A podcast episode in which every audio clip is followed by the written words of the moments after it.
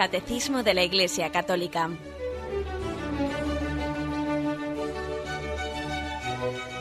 Un programa dirigido por Monseñor José Ignacio Munilla, Obispo de San Sebastián.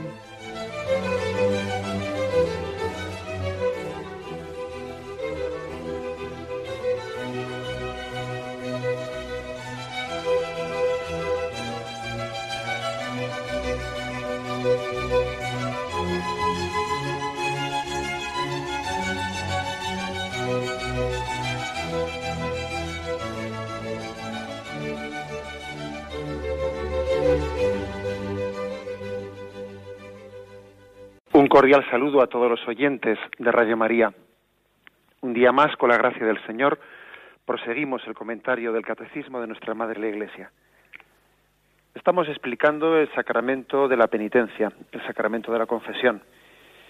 Y en concreto dentro de él un apartado que habla del ministro de este perdón. Se refiere al sacerdote como dispensador, como administrador de esa misericordia de Dios, da algunos consejos, especialmente a los sacerdotes, pero que yo creo que también son muy importantes, pues que sean conocidos y escuchados, pues por todos los fieles católicos. De hecho, ha sido recogido en el catecismo de la Iglesia Católica. Luego, por lo tanto, no está dirigido estos consejos, la Iglesia no ha querido dirigírselos en particular a los sacerdotes, ha querido que sean dichos pues para todo el mundo, que sean oídos por todo el mundo.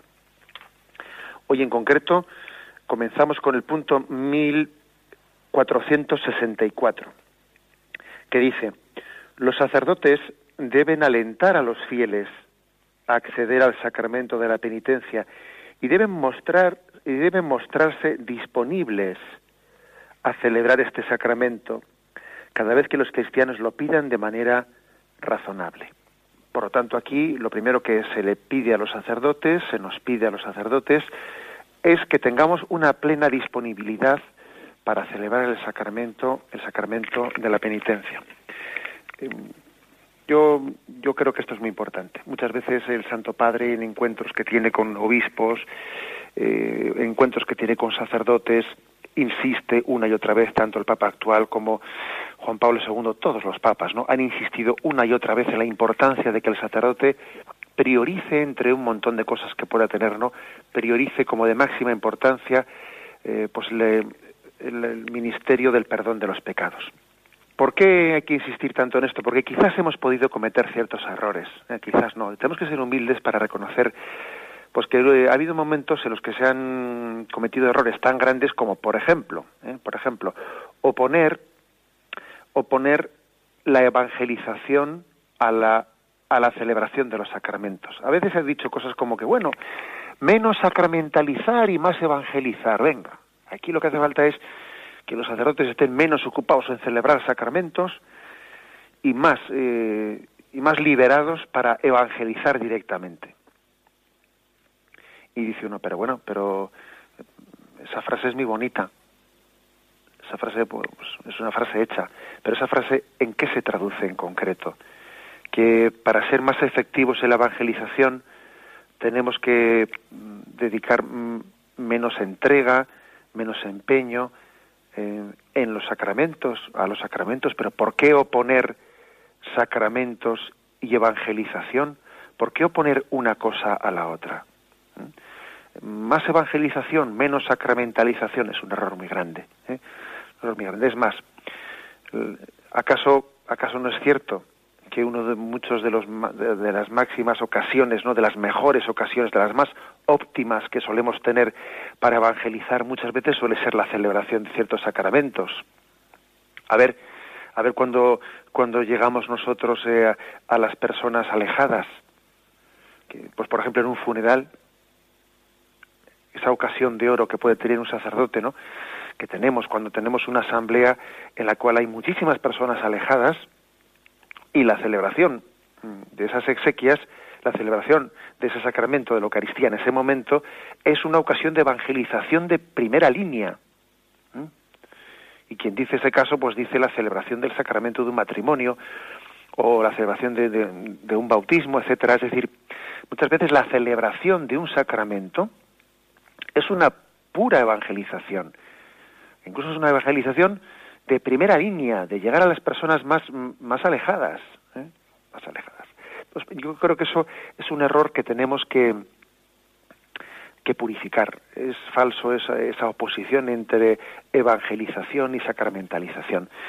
Un sacerdote, no creo, no creo que pueda hacer muchas cosas más importantes que la atención principal y prioritaria al sacramento de la reconciliación. Pues porque, porque a veces, eh, a veces pues podemos eh, tener una pastoral en la que nos, eh, nos absorba tremendamente pues un tipo de reuniones y pues, pues que son muy eficaces muy ineficaces muchos muchas reuniones planificatorias a veces los sacerdotes tenemos que decir pues que que utilizamos una parte bastante importante de nuestro tiempo, quizás esto se ha pasado un poco de moda, ¿eh? pero ha habido unos años determinados en los que podíamos estar muchísimas horas, ¿no? Reunidos, hablando y planteando temas de cómo tenía que ser, cómo tenía que, cómo tenía que, y se nos pasa muchísimo tiempo inútilmente, que al final salimos de ahí con la cabeza caliente, pero vamos, sin, sin, sin ninguna eh, eficacia concreta, ¿eh? Digo que yo creo que se ha pasado también un poco esos tiempos, ¿no? Esos momentos de que había un poco inflación de reunionitis, ¿no? que es muy importante la comunión entre los sacerdotes, pero a veces sí que es verdad que, que ha podido haber una inflación en la que igual desgastábamos pues una parte importantísima de nuestro tiempo en, en un plantear y plantear cuestiones que al fin y al cabo son bastante eh, pues, teóricas, teóricas, muy teóricas, pero de poca aplicación práctica, ¿eh? de muy poca aplicación práctica. Y creo que frente, eh, frente a esa disipación demasiado, eh, demasiado teórica, hemos podido dejar abandonado la atención personal, el encuentro personal con los fieles. Y ese encuentro personal, pues lógicamente tiene un lugar, perdón, un lugar privilegiado en el sacramento de la confesión.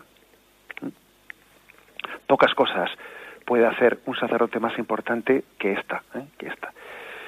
Además creo que tiene un valor muy especial porque entre los sacramentos que celebra un sacerdote, pues por ejemplo, pues hay otros sacramentos como puede ser el de la celebración de la Santa Misa, otros encuentros, unas charlas, eh, no únicamente un sacramento, que como tienen una recepción colectiva, en la medida en que tiene una recepción colectiva, pues también ya sabemos que nos, solemos esconder en el paraguas de lo colectivo y lo que está dicho para todos como si no estuviese dicho para mí. Eso, eso hay que reconocer que es así. ¿eh? Uno va a una charla, va a no sé qué, bien, si, si, la, si la oye, si oye una homilía, si oye tal como debiera de oír, tenía que escucharla como dicha para él exclusivamente, sí es verdad. Pero todos sabemos que a veces nos, nos escudamos en esa colectividad como para, para de alguna manera perder grado de atención y perder grado de personalización para ti. ¿Eh? Uno abre el paraguas y, bueno, pues esto, como lo dicen, para 200 personas, ahí estoy yo en medio y, bueno, y lo recibo más o menos. Pero es que el sacramento del perdón de los pecados tiene una característica de ser un encuentro personal tú a tú todos los sacramentos, ojo, ¿eh? son un encuentro personal tú a tú, pero es que es verdad que en el sacramento de la confesión eso queda mucho más claramente significado, claro, queda mucho más claramente subrayado. Y es un momento de gracia muy importante, ¿eh? para que no entremos bajo ese paraguas de que como es para todos, pues no es para mí. No, no, es un encuentro personal con Cristo. Y por eso creo que es una ocasión de gracia importantísima. Yo puedo decir, no sé, un poco como testimonio personal, lo digo, ¿no? De, de, de 20 años de sacerdocio, que, que las cosas, a tenor de lo que uno puede ver, porque claro, también hay que decir que nosotros no podemos contabilizar ¿eh? por los frutos de la gracia. Uno nunca puede saber pues las cosas que de las que el Señor se ha servido de él pues hasta qué punto han tenido efecto no han tenido efecto. Uno, bueno, puede percibir ciertos signos, pero él no puede, no, no, no, no tenemos la capacidad de, de evaluar ¿eh? las cosas que he hecho, lo que ha valido y lo que no ha valido. Bueno, pero bueno, a tenor de lo que uno puede percibir, ¿no? Yo sí que tengo la, tengo la, sensación eh, de que las cosas que uno ha hecho como sacerdote, las cosas más eficaces, eh, los pequeños milagros, esos en los que uno ha visto la eficacia de la gracia, han tenido lugar en los encuentros personales en los encuentros personales. ¿eh? Y haya habido muchos más milagros, y muchos más signos de conversión y de cambios de vida que no muchas veces en, muchas charlas colectivas, que bien, pues que claro que hay que hacerlas, ¿no? y hacer ciclo de conferencias y esto y lo otro, pero vamos, pero conversiones personales, lo que se dice conversiones personales, muchas veces tienen lugar en el encuentro personal y especialmente en el sacramento de la confesión. Es verdad que ese encuentro personal pues puede ser no únicamente del sacramento de la confesión, sino también de lo que es un acompañamiento espiritual, una dirección espiritual, es verdad, ¿eh? pero lo lógico es que también una cosa, pues eh, en la medida que sea el sacerdote el que hace ese acompañamiento espiritual, conduzca también al sacramento de la confesión. Por eso pienso que el sacerdote tiene que estar muy, muy disponible, muy mm, entendiendo que pocas cosas más hermosas puede poner Dios en sus manos, ¿eh? pocos tesoros de gracia. Hay otras muchas cosas que podrían hacer otros, pues otros seglares incluso, ¿eh? pero esta no. La administración del sacramento de la confesión está exclusivamente eh, pues puesta en manos del sacerdote, que, que ha recibido el ministerio sacerdotal. Y eso también es importante porque cuando hablamos mucho de, pues de la integración y de la promoción del seglar en la vida de la Iglesia, lo lógico, ¿eh? lo lógico es que, que reservemos para el seglar, reservemos para el sacerdote lo que es más específico del sacerdote, y también eh, invitemos al seglar a asumir ciertos puestos los que no son específicos del sacerdote. Claro eh, sería una contradicción que pues que en esa especie de, integración del seglar en la vida de la iglesia pues el, sacerdote esté asumiendo una serie de tareas que son que no son propias suyas que son más seculares más del mundo que el sacerdote para evangelizar se secularice, me refiero en el sentido de que tome funciones seculares ¿eh? y por otra parte después el seglar tome tome funciones clericales, ¿eh? pues es que no, no es propio. El sacerdote tiene como, como, como máximamente específico en su tarea sacerdotal la administración de, de los sacramentos y especialmente la administración del sacramento del perdón, porque es signo vivo de un Cristo siempre dispuesto a encontrarse con el hombre pecador, ¿no? Como ahora, ahora lo veremos. Eh, este punto del catecismo, el 1464, pide pues a los sacerdotes su máxima disponibilidad ¿eh? para celebrar el sacramento del perdón. No únicamente eso, pide que se aliente a los fieles. O sea, que ya no se estará a la espera de que quien me pida le diga yo, sino que tenga la capacidad de motivar, de enseñar, de, demostrar que ese sacramento nos está esperando, nos está esperando a todos. Es verdad también que dice al final aquí lo siguiente, ¿no? Eh, debe demostrar disponibilidad a celebrar este sacramento cada vez que los cristianos lo pidan de manera razonable. Bien, ¿por qué, ¿por qué hace aquí ese matiz de manera razonable? Hombre, pues porque perfectamente puede haber ocasiones eh, que, de hecho existen, ¿eh? de hecho existen en los que también un, confesor puede y debe eh, de decirle a un penitente, pues mira, eh, no te confieses de esta manera, pues por ejemplo sobre todo a las personas que son de tipo escrupuloso, pues igual un confesor primero tiene que ejercer mucha paciencia y con mucho cariño hacia esas personas, porque hay que ser consciente de que cargan una gran cruz, una gran cruz. Y por lo tanto, si un sacerdote piensa, jo, pues tengo una cruz, un sacerdote igual puede pensar, ¿qué, cruz tengo yo de tener pues unas cuantas personas escrupulosas que, que le mortifican mucho al sacerdote? No, no, mayor cruz tienen ellas de tener que llevar adelante, de tener que cargar en su vida diaria con esos escrúpulos y con esas y, pues que, que, le puede que les está martilleando o con esa cierta debilidad psicológica un poco obsesiva o lo que sea cuando hay penitentes un poco de esa, de esa tendencia un poco obsesiva escrupulosa es verdad que algún sacerdote puede sentirlo como vaya cruz que me ha caído no no pero la cruz a quien le ha caído de verdad es a esa persona ¿eh? con lo cual tenemos que tener mucho cariño muchísima paciencia pero también al mismo tiempo eh, ejercer una autoridad para que a esa persona se le libere de esa situación. Y ejercer esa autoridad supone muchas veces decirle a una persona, mira, no te confieses de esta manera eh, pues un poco ansiosa, eh, aprende a, a confiar, no vengas a confesarme ahora mismo cuando viniste ayer a la tarde y en el fondo estás continuamente tal, es decir sí que es verdad que un, que un sacerdote puede y debe de ejercer una autoridad sobre una persona pues escrupulosa, etcétera, un poco obsesiva, que, que de alguna manera si no ejerce esa autoridad sobre ella, esa persona, pues en vez de estar recurriendo al sacramento de la confesión pues como un, como un instrumento de liberación, pues eh, está casi eh, introduciendo el sacramento de la confesión dentro de su propio circuito obsesivo y eso no puede ser. ¿eh? O sea, lo que no puede ser es que el sacramento de la confesión sea casi introducido por una persona que tiene un poco, digamos, esa enfermedad, porque es que es una enfermedad los escrúpulos, que ponga el sacramento al servicio de el retroalimentar esa enfermedad. ¿De acuerdo? Para eso, por lo tanto, el sacerdote tiene que ejercer esa, esa autoridad y decirle, no, mira, eh, pues eh, confía en la iglesia, confía en el juicio del sacerdote, ten paz, eh, hazme caso, no vengas a confesarte hasta el, hasta el próximo día que quedamos tú y yo y volveremos a hablar de esto, pero ahora no, no permitas que se martille eso. el sacerdote a veces tendrá que decirle a una persona en esta situación, comulga, y comulga y confía en el sacerdote que te, que te pide tal cosa, pues porque ve que esa persona en ese momento. ¿eh?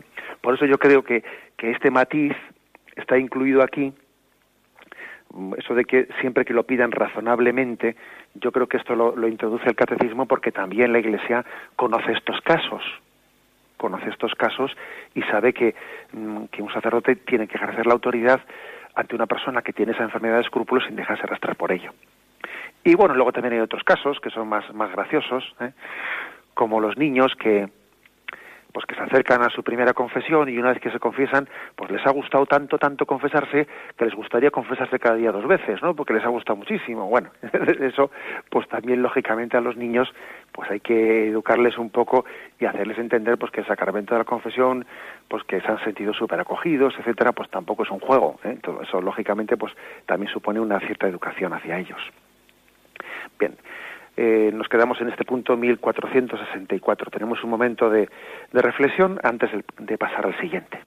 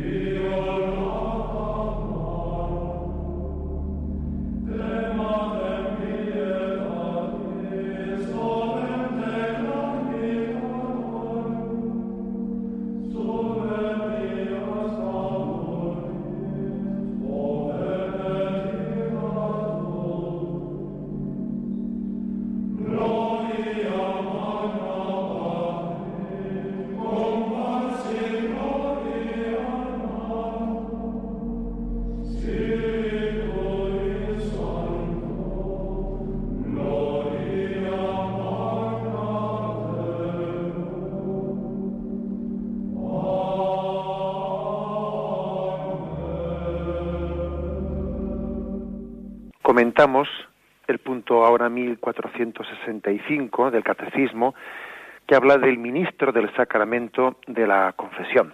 Y dice lo siguiente, un punto ciertamente hermoso este que vamos a leer.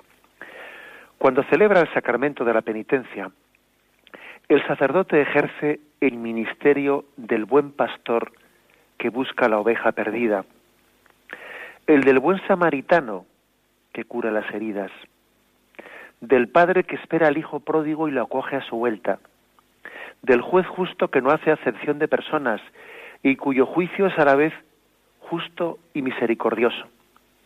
En una palabra, el sacerdote es el signo y el instrumento del amor misericordioso de Dios con el pecador. Qué cosa tan grande, ¿no? Que un sacerdote tenga ese signo, signo de, de ese amor misericordioso, del buen del, del buen Dios, como decía el santo cura de Ars, ¿no? del corazón de Jesús en el cual confiamos firmemente. Fijaros que este punto del Evangelio, perdón, del, del Catecismo, ha propuesto cuatro pasajes evangélicos, cuatro imágenes evangélicas en las cuales se, bueno, pues se revela, se descubre esa imagen del confesor. El confesor el sacerdote que administra el sacramento de la penitencia se ve reflejado en primer lugar, dice, en la imagen del buen pastor. La imagen del buen pastor eh, dice, conoce las ovejas por su nombre y ellas escuchan su voz. Él reconoce su a cada oveja una por una y también esas ovejas reconocen su voz entre muchas. Es que eso es precisamente lo que ocurre en el sacramento de la confesión, que hay un encuentro personal en el que se escucha personalmente a una persona, no se le, no se le escucha en grupo, no es una masa, es un sujeto querido por Jesucristo, llamado personalmente por él a ese encuentro. ¿Mm? Por eso eh, está muy bien adaptada esta imagen del buen pastor que conoce una por una a sus ovejas. Además dice ¿eh? que es capaz de dejar las 99 ovejas para ir en búsqueda de la perdida.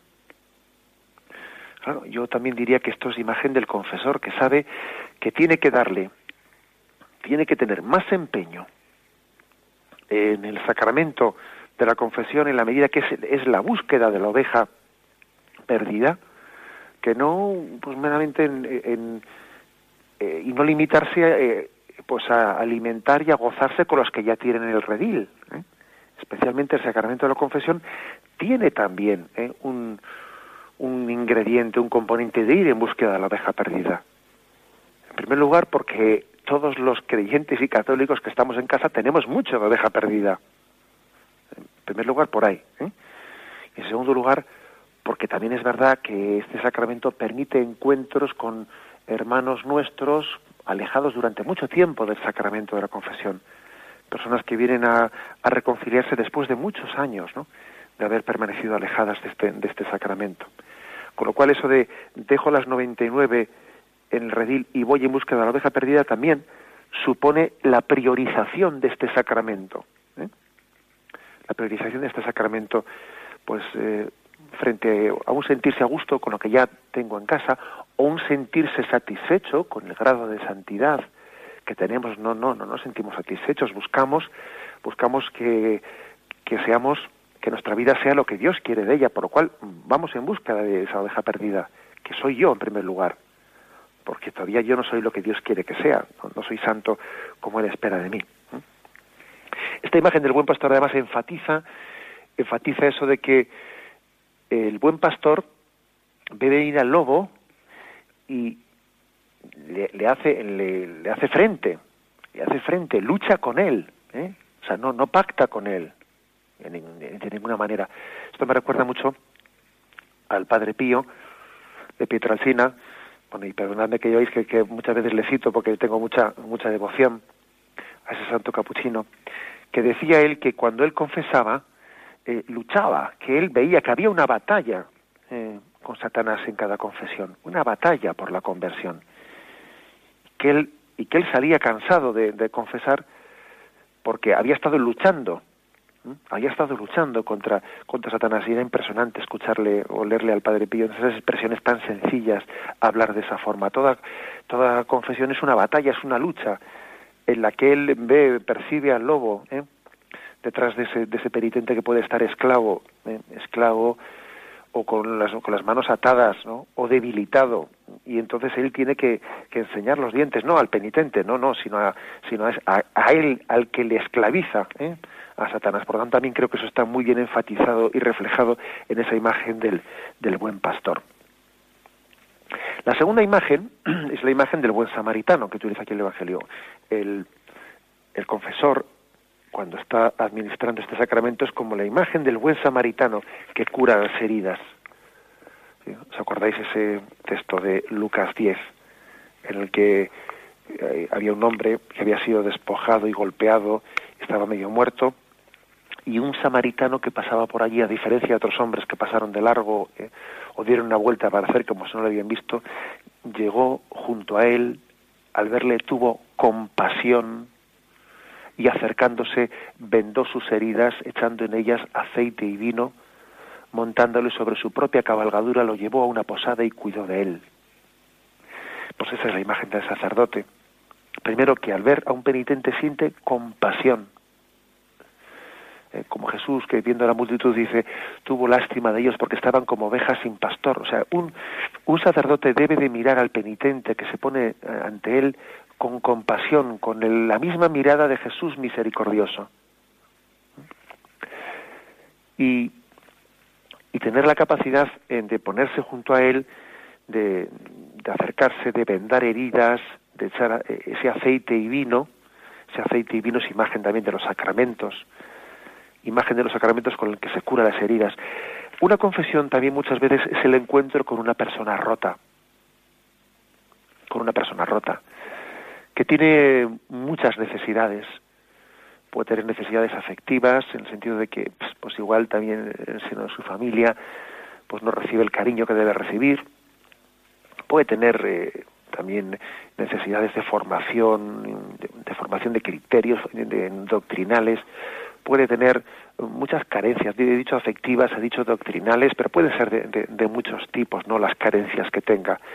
Y el, y el confesor, pues lógicamente debe también eh, globalmente, ¿no? Pues afrontarlas todas, pero lógicamente incidiendo, incidiendo en el aspecto más esencial del sacramento de la confesión, que es lo determinante, aparte de esas necesidades psicológicas y, y de otro mucho tipo que tenga, lo más determinante es que el alma, que esa persona en su conciencia esté en gracia de Dios, que él no se haga cómplice del pecado del cual también ha sido víctima. Sí, pero eh, uno puede ser víctima de su pecado, pero al mismo tiempo también cómplice de él, que eso nos pasa mucho. ¿eh? Somos cómplices y víctimas al mismo tiempo. Entonces el sacramento, el sacramento de la, de la confesión, pues está mm, rescatando a ese penitente de esa complicidad para que él, para que su alma esté limpia de pecado, y al mismo tiempo le está consolando, le está aliviando ¿eh?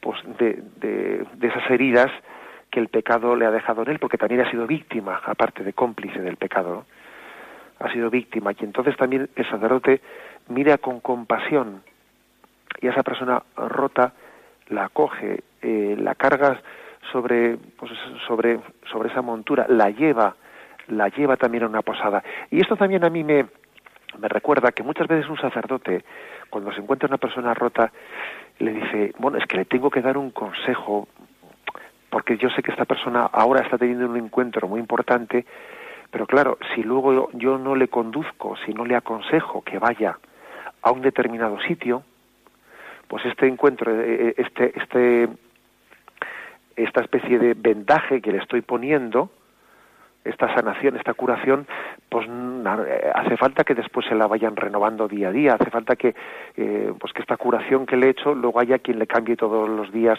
y este, pues este vendaje y le renueve esta sanación diariamente, con lo cual un, sacerdote muchas veces aconseja a un fiel y le dice, ¿ha pensado usted eh, pues en acercarse a un grupo de la parroquia? ¿Ha pensado usted en entrar en un movimiento apostólico? ¿Ha pensado usted en, eh, pues en ir al sitio, eh, a un centro de orientación familiar donde podrían ayudarle? ¿Ha pensado usted muchísimas cosas? porque no únicamente es decir aquí puntualmente te perdono, venga, y otra vez a otra vez al, ambiente el que estabas antes. No, pues uno muchas veces se da cuenta de que tiene que montarlo sobre su propia cabalgadura, dice el buen samaritano en Lucas 10, 34. Lo montó sobre su propia cabalgadura y le llevó a la posada y pidió que cuidasen de él. También el sacerdote, eh, muchas veces los consejos que da el sacramento de la confesión, está haciendo esa orientación, envía al penitente, eh, le conduce a la posada, le, monta en su propia cabalgadura, le dice, ven, monta en mi iglesia, en esa iglesia de la cual también yo soy miembro, monta en ella, porque esas heridas que ahora te han sido sanadas puntualmente eh, necesitan un ambiente acogedor para ir sanando. Tú no te puedes curar en la calle, no te puedes curar en la calle. En la calle hace mucho frío, a la intemperie, uno no puede vivir como cristiano. Necesita el cobijo de la posada. Esa posada en la que te cobijas, ¿qué otra cosa es sino tu iglesia madre?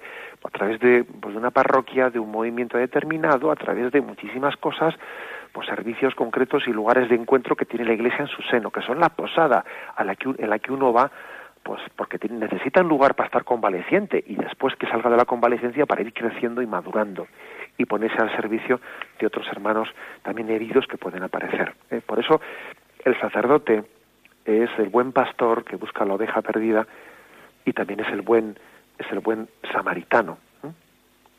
Bien, tenemos un momento de reflexión y continuaremos enseguida.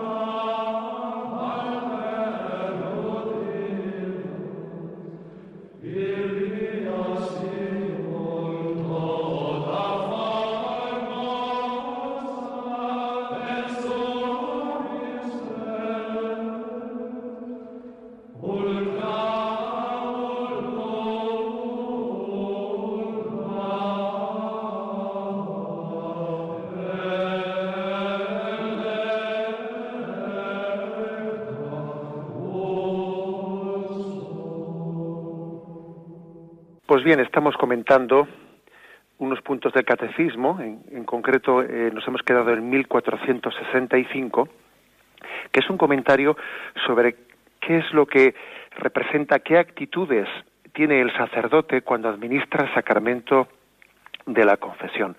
Y es muy hermoso ver que este punto del catecismo, en 1465, pues dice que el, el sacerdote, administrando este sacramento, es la imagen viva del buen pastor que busca la oveja perdida, del buen samaritano, que es capaz de coger a aquel hombre que había sido, que había sido eh, pues asaltado por el camino, del padre de la palabra del hijo pródigo y del juez misericordioso y justo al mismo tiempo.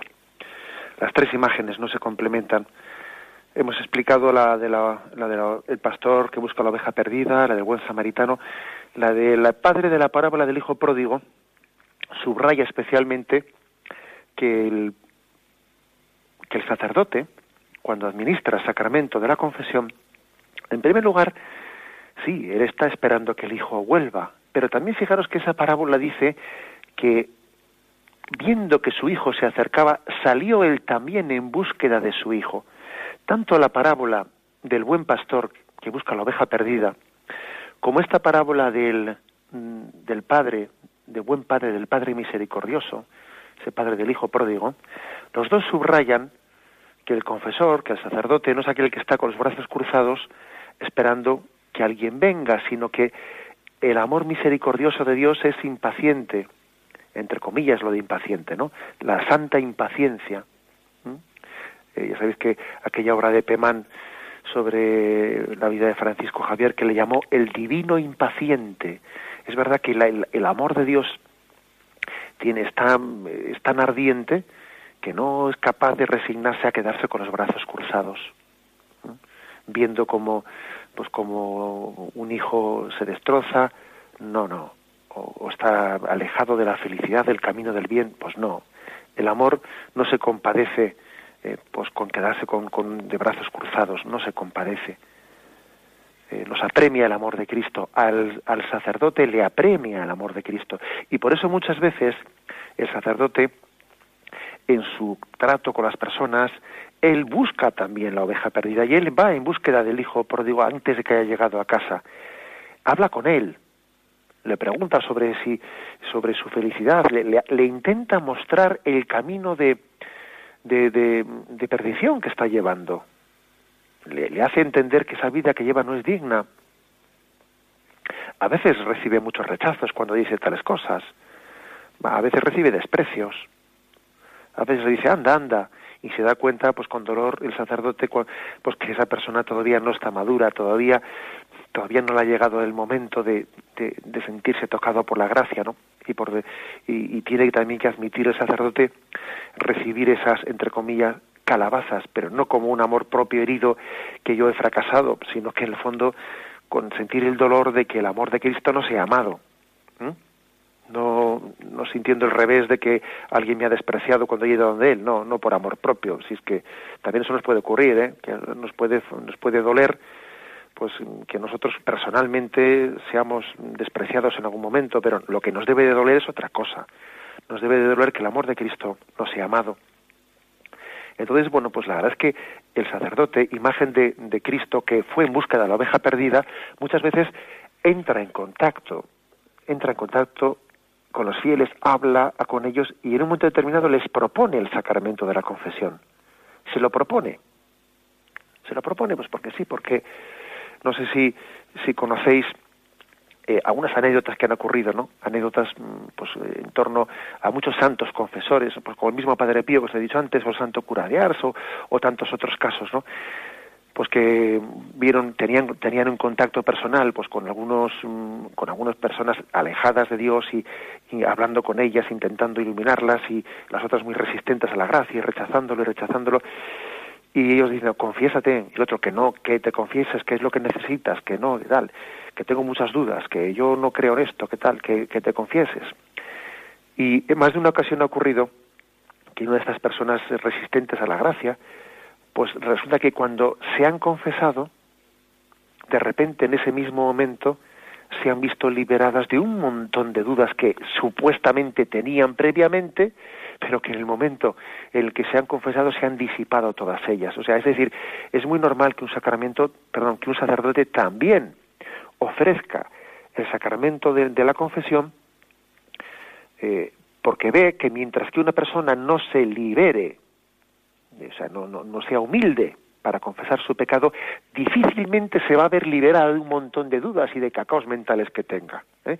Es un error pensar que solamente cuando uno ya tiene todo claro y todo bien conducido y todo tal, en última instancia, ¿eh? pues como la guinda que, que, que se pone encima del pastel, al final le ofreceremos el sacramento de la confesión. No, no, muy posiblemente, mientras que una persona no, no tenga esa humildad de, de, de, postrarse ante Dios y de confesarle su pecado, difícilmente llegará a ese grado de paz interior y de claridad interior. Por eso muchos santos, a personas que han visto luchando con, en medio de la confusión, les han propuesto también el, el, el encuentro con Cristo en el sacramento de la confesión. Confiésate, porque, porque, porque en tu, en tu grado de lío interior, mientras que no tengas esa, esa apertura del alma ante Dios, no vas a tener luz suficiente. Luego, no vale decir la confesión es el último de los pasos después de que uno. No, no, puede ser perfectamente un paso intermedio o, prioritario, quién sabe. ¿eh? En esa especie de diálogo entre el sacerdote y, y una persona alejada. Bien, esto creo que está especialmente subrayado en la parábola del hijo pródigo. Y también en la, en la del buen pastor que sale en busca de la oveja perdida. Y también creo que esta, que esta imagen del sacerdote, del confesor, como mm, reflejado en, que es imagen no de ese padre de la parábola de hijo pródigo, subraya la alegría del encuentro. La, gran alegría. No sé si nos damos cuenta que un sacerdote experimenta la alegría de la fiesta del perdón. O sea que ese gozo tan grande que tiene el padre por haber acogido a su hijo, al hijo que estaba alejado, también lo comparte el sacerdote, claro que lo comparte. Yo os puedo decir que un sacerdote goza mucho, la, confesión es sacrificada, confesar es sacrificado, porque supone allí, pues, bueno, pues lógicamente intentar aconsejar a las personas, la confesión es, es un ministerio sacrificado, pero también muy gozoso, las dos cosas a la vez, también muy gozoso. Supone, como decía el Padre Pío, luchar con eh, luchar con Satanás para liberar las almas, y eso es muy duro, pero también es muy gozoso porque se participa del gozo de la fiesta del perdón, de la alegría del perdón, y eso en la parábola del Hijo Pródigo queda muy gráficamente reflejado. Y la última imagen que utiliza este punto del catecismo, la última imagen, es que el sacerdote, pues aparte de ser imagen del buen pastor, aparte de ser imagen del buen samaritano, aparte de ser imagen del padre de la parábola de hijo pródigo, es también imagen del juez justo y misericordioso. ¿Mm? Bueno, pues la verdad es que nosotros solemos tener un cierto problema en cómo compaginar esas dos cosas justo o misericordioso, ¿no? Entonces uno dice, bueno, sí, claro, si, si apretamos más por un lado, entonces somos muy justos, o sea, muy, eh, muy justicieros. Y si aflojamos, somos misericordiosos. Entonces, eh, solemos tener un problema en cómo compaginar una cosa y la otra, ¿no? Pero eso no lo podemos proyectar en Dios. Dios es infinitamente justo e infinitamente misericordioso, sin que ninguno de esos dos infinitos entre en colisión. Claro. Posiblemente nos ayudaría a entender ¿eh? que esas dos cosas no entran en colisión, que en la palabra bíblica justicia significa santidad. Eh, una eh, bíblicamente, mm, bíblicamente que el sentido teológico de la palabra justicia es el de santidad. Nosotros tenemos una, una concepción de la palabra justicia pues bueno, pues ya lo entendemos, eh, en la que proyectamos nuestros esquemas eh, jurídicos. Entonces, eh, quitemos eso un poco de la cabeza. El término bíblico de justicia es sinónimo de santidad. Y el término bíblico de misericordia, misericordia pues también es cuasi sinónimo de santidad. Así también entenderemos que presentarnos ante el, ante el Dios justo y ante el Dios misericordioso, pues es tanto como sinónimo de presentarnos ante el Dios santo, que es una sola cosa. ¿eh? No hay ninguna oposición, por lo tanto, entre el atributo de, justicia, de que Dios es infinitamente justo y que Dios es infinitamente misericordioso. Y esas dos cosas el sacerdote tiene que eh, pedir al Espíritu Santo que le dé la gracia de, de fundirlas en una sola cosa, ¿no? Fijaros bien, sin caer nunca en la tentación de que mm, por, por fidelidad a la verdad faltemos a la caridad al penitente, ni tampoco por supuesta caridad eh, faltemos a la verdad. Eh, el sacerdote tiene que unir el sacramento de la confesión y tiene que mostrar ante el penitente cómo la verdad y la caridad la verdad y la caridad están en Cristo fundidas en una sola cosa y no caer en la tentación de que por, eh, por decir la verdad a un penitente se le falte a la caridad, ni tampoco eh, por, por supuesta caridad hacia el penitente pues eh, ocultemos la verdad, ni una cosa ni otra, sino que verdad y caridad tienen que ser mostradas al mismo tiempo. Bien, lo dejamos aquí. Me despido con la bendición de Dios Todopoderoso, Padre, Hijo y Espíritu Santo, descienda sobre vosotros. Alabado sea Jesucristo.